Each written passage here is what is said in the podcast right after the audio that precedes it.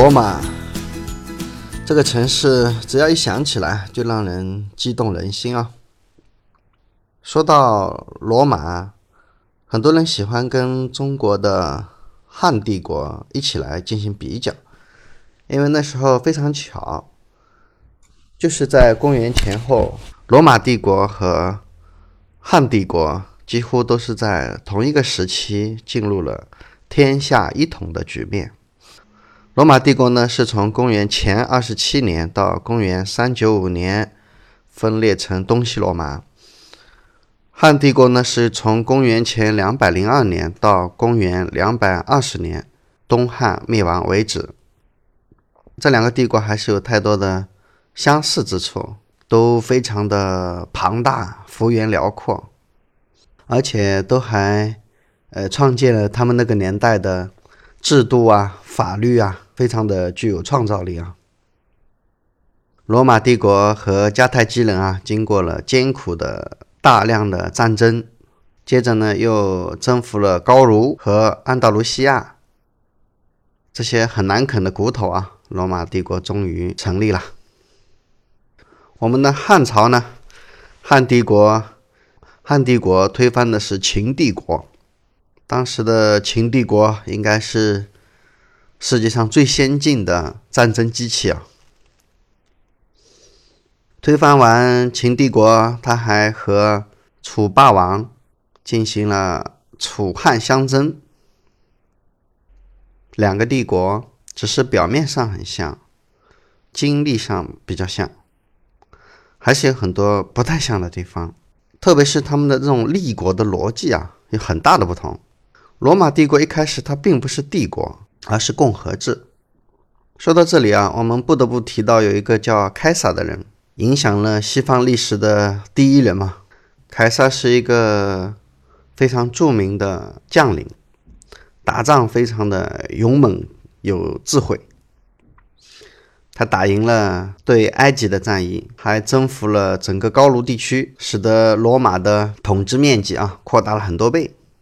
所以呢，罗马人让他当了整个国家的最高执政官。其实凯撒的一生啊，也是蛮坎坷的。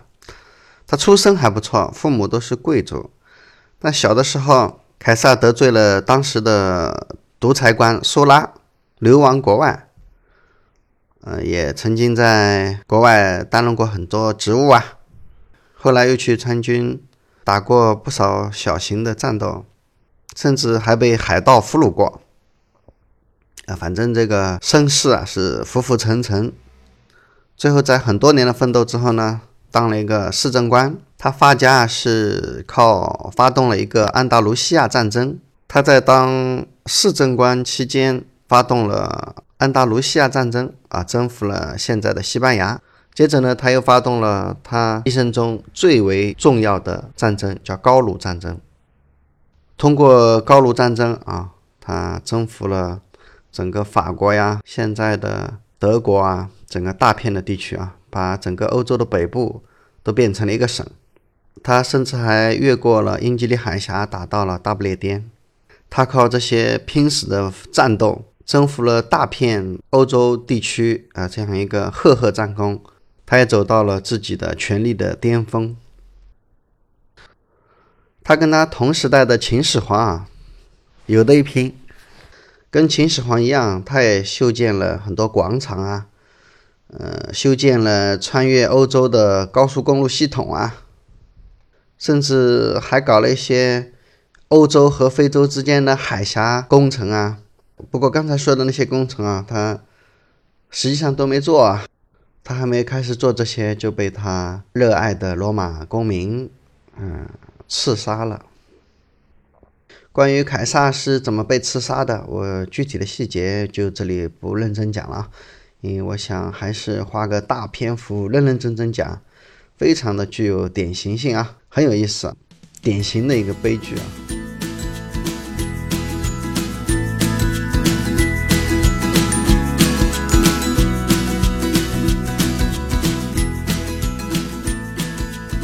现在的。整个罗马城啊，到处都是古罗马的遗迹。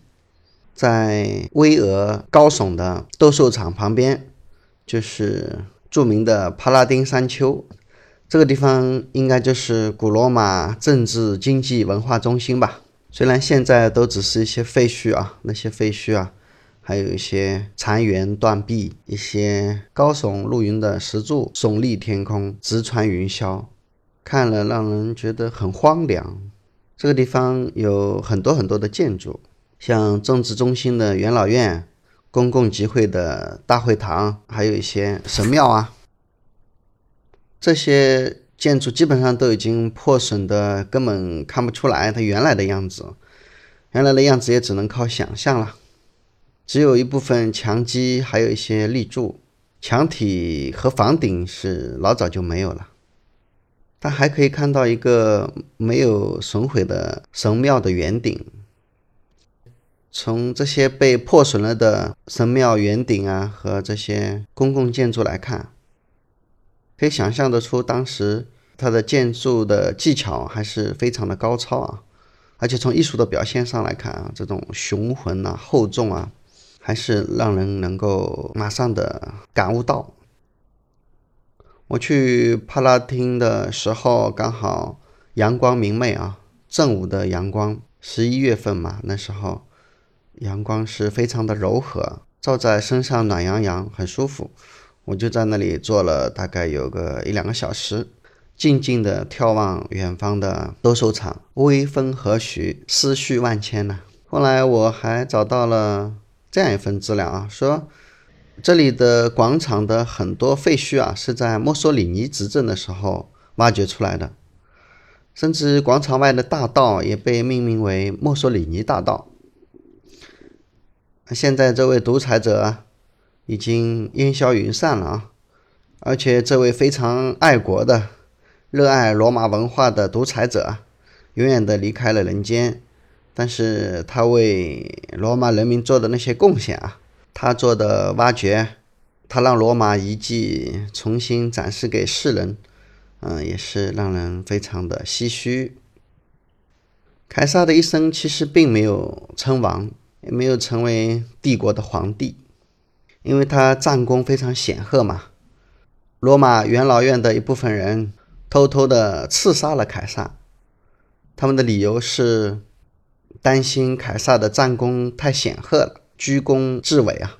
这些元老院成员啊，生怕他成为罗马历史上第一个加冕的帝王，所以干脆把他刺杀了。不过历史的戏剧性往往就在这里啊。而且刺杀他的人中间，据说还有一个他自己的私生子。刚才说了，凯撒的离世啊，一直是古今中外一直都喜闻乐道的事儿，特别经典。我忍不住都想讲一讲这个凯撒之死的这个细节，但是我们今天就不展开了，因为太太曲折离奇了，一讲就讲不完了。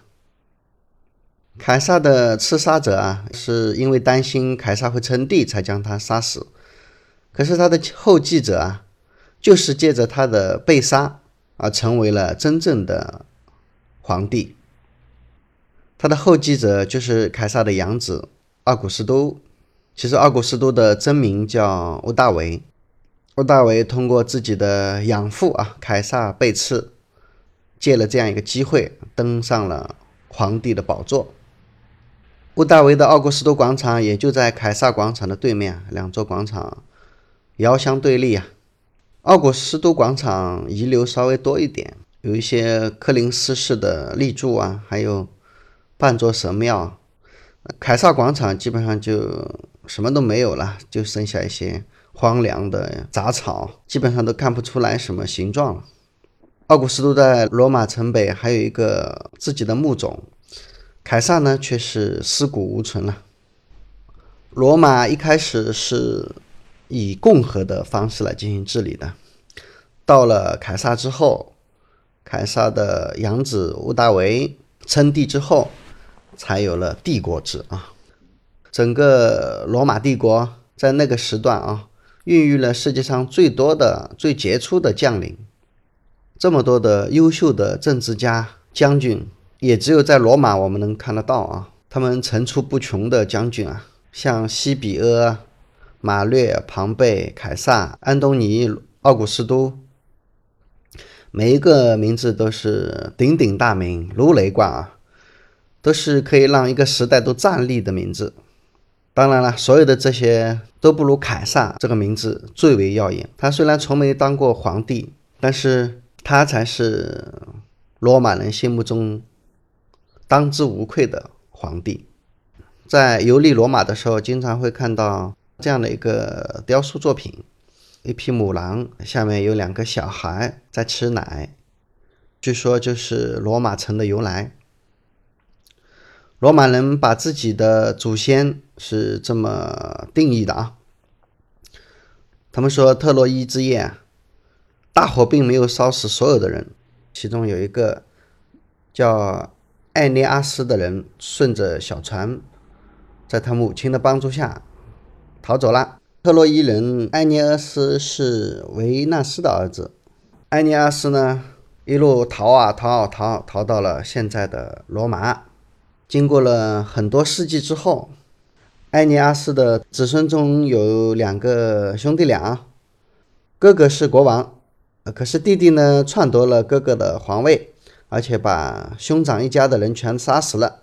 剩下兄长的女儿送去做真女祭司，就是不让他生下一代嘛。可是呢，被战神马尔斯爱上了啊，爱上了这个兄长的女儿，而且还跟他一起生了两个小孩。这两个小孩，一个叫罗慕路斯，一个叫勒姆斯。国王听到这两个消息啊，命令人们把这两个婴儿用篮子扔到了河里，飘到荒野。哎，神奇的地方就是这两个婴儿好像有如天佑一样，被母狼救了起来。这个母狼用奶水喂养这两个孩子，把他们喂养长大。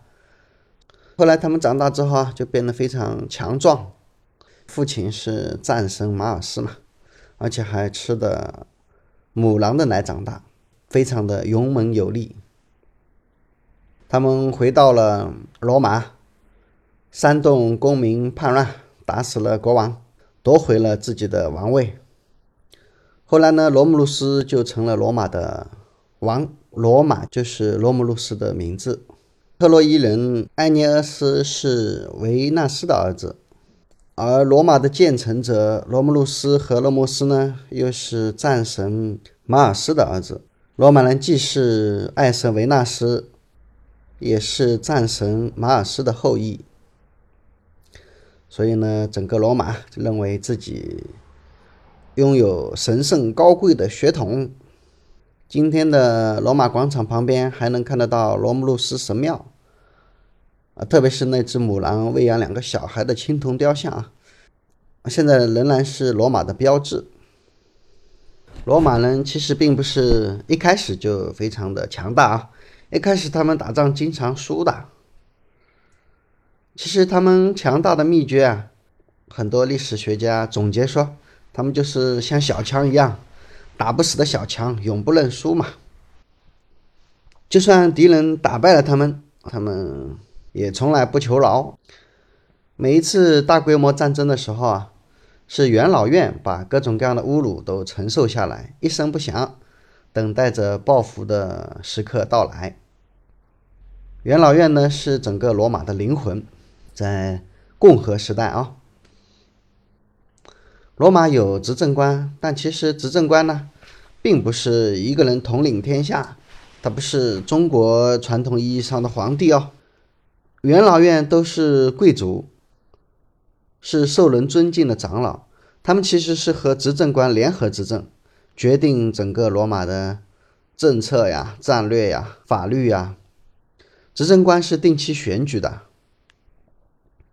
元老院比较稳定，这就已经跟现代的民主政治体制很像了啊。按亚里士多德政治学的定义啊，民主和贵族的混合就是共和。你看我们现在的很多西方国家的政治体制，基本上就是来学古罗马的共和制嘛。而且罗马人非常喜欢他们的共和制度，罗马人认为自己不需要帝王。执政官呢要不停的来换，罗马人相信一个共和国比一个帝国更能够让自身保持纯洁正义啊，保持罗马人的自由。一个集权的帝王会剥夺公民的权利。你看，因为有了这样一个罗马人的一种观念，所以你看，就有一些人元老院一群小伙子啊，去冒着天下之大不韪去刺杀凯撒。你想，那时候的凯撒是罗马人的心目中的杰出的领袖啊，要去刺杀凯撒，这是要冒着多大的危险呢？他们就不顾自身的危险啊，为了维护心目中对共和的理想啊，这样的一种心态啊，我觉得真的很难很难有代入感，很难想象。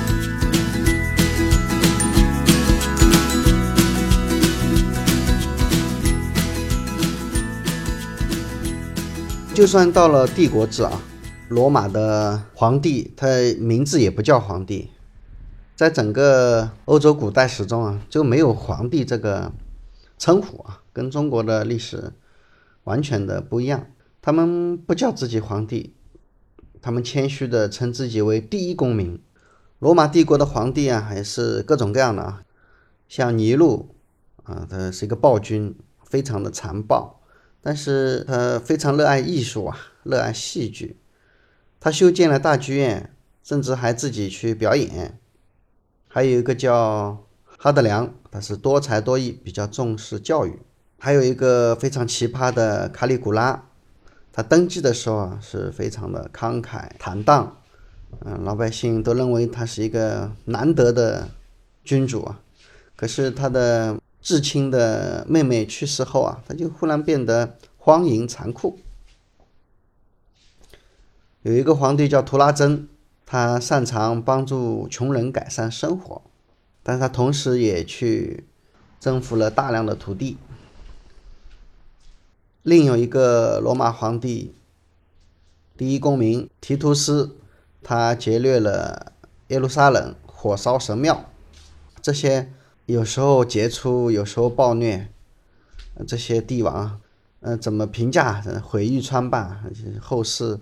对这些帝王都是情感的非常的复杂，不好判断，不好评价。罗马的帝王中间还有一个更奇葩啊，他叫马可·奥勒留，他不仅仅是一位皇帝，同时也是一位哲学家。他的哲学著作非常有名啊，叫《沉思录》。奥勒留在他的书中这样写啊：“一言以蔽之。”属于身体的一切只是一道激流，属于灵魂的只是一个梦幻。生命是一场战争，一个过客的旅居。身后的名声也迅速落入忘川。那么，一个人靠什么指引呢？唯有哲学。漫步在罗马街头啊，在罗马保留的大大小小的建筑啊、遗址啊。我们随处可见啊，我们常常还能感觉到那种帝国时代的那种气息，我们都能呼吸得到，因为它无所不在嘛。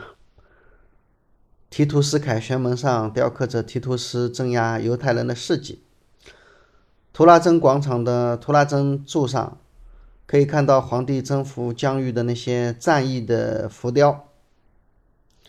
图拉真柱上那些浮雕像毛毯，一圈一圈的围绕着石柱，直指天空。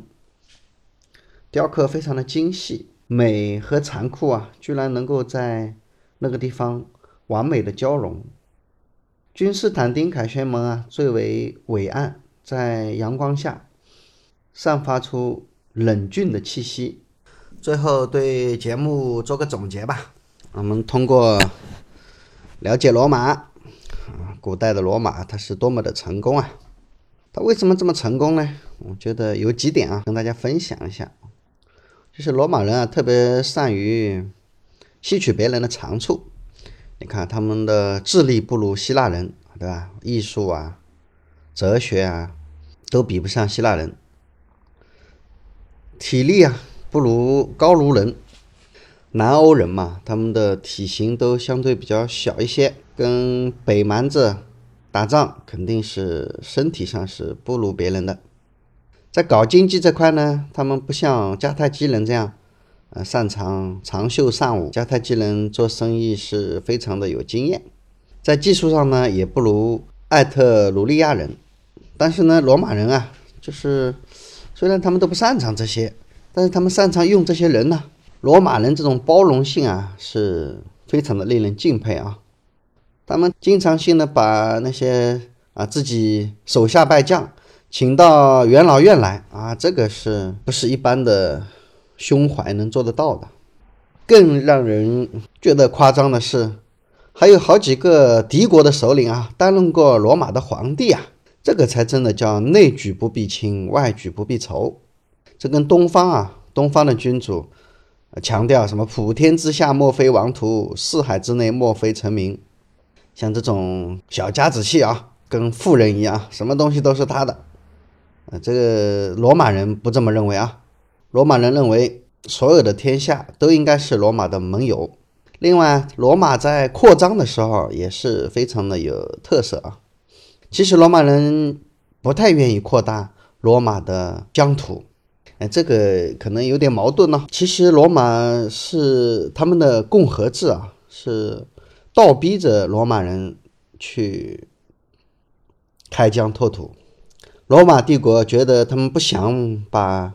被征服的土地啊，变成需要自己直接治理的地方，他们最好不要自己去治理这些陌生的土地。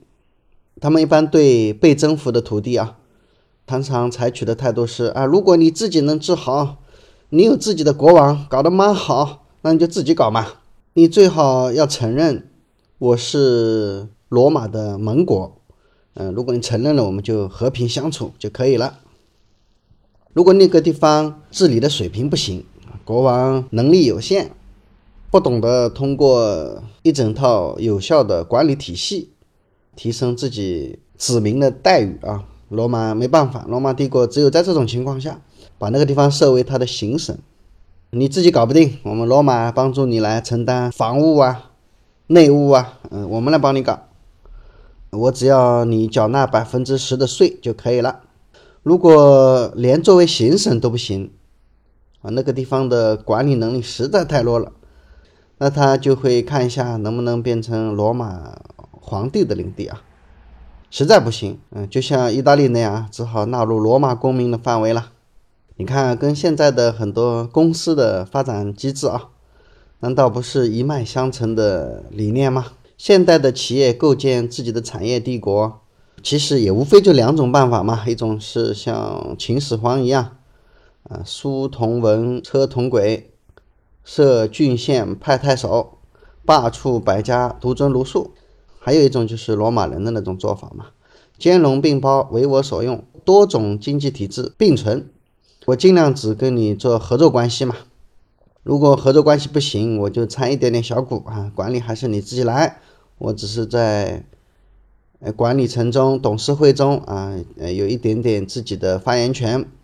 我们来教你怎么管好公司，然后你就分我百分之十的分红权就够了。这没办法，公司才要控股。实在实在是没办法了，公司在全资搞自己的分公司啊，这种已经是罗马人最不愿意干的事了。罗马的统治者追求的是影响力，而不是占领。追求的是势力范围，而不是大一统。他常常以最小的投入获得最大的势力范围，同时呢，还让每一个子系统啊能够增加他自己的主观能动性。给，我再总结一下啊，叫兼容并包，为我所用，寻求影响力而非占领。最后一点就是统一文化。你看这个其实跟现在的美国啊，跟世界的关系啊。难道不是如出一辙吗？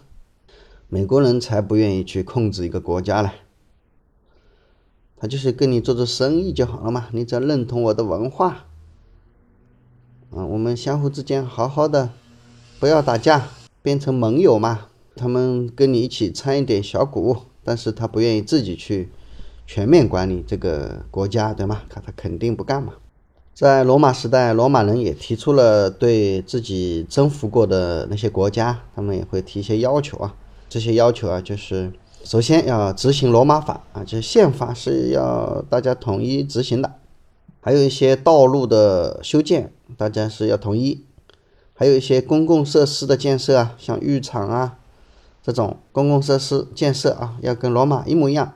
现在的美国跟全世界的那种要求啊，是不是有异曲同工之妙啊？他不停的跟人家签一些什么 WTO 啊，什么各种各样的协议呀，就是你要认同我，在同一个频道下，在一个广泛的空间啊，所谓的普世价值啊，他们推广那种普世价值，为的就是推行罗马时代的那种无为而治的境界呀。好吗？关于罗马。今天就讲到这里吧，啰里啰嗦讲了那么多，就到这里，再见。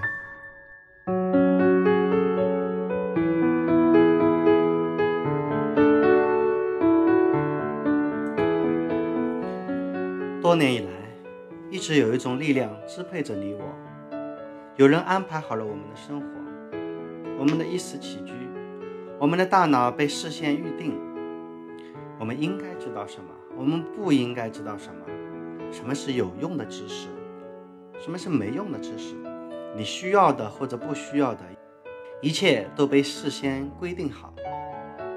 我们的大脑按照规定的方式思考，我们的人生按照规定的方式度过。我们害怕离开这个轨道，因为他们说不要乱跑，不要胡思乱想，只有这里才是唯一安全的。我们不约而同地以为未知的世界是可怕的世界。没有人捆绑我们的脚步，更没有人捆绑住我们的思想，是我们自己用混沌的知识蒙蔽了双眼，蒙蔽了大脑。我们的大脑塞满了谬误，我们的大脑里塞满了以为。我们在谬误中迷失，在谬误中习惯性的撒腿奔跑。要知道，如果方向错了，跑得越快，离你心中的梦想越远。大脑归零，想象自己是个孩子，放慢脚步，调整方向，重新开始认知世界。大脑归零，跟老裴一起游荡在声音里，用婴儿般的耳朵重新认知这个世界。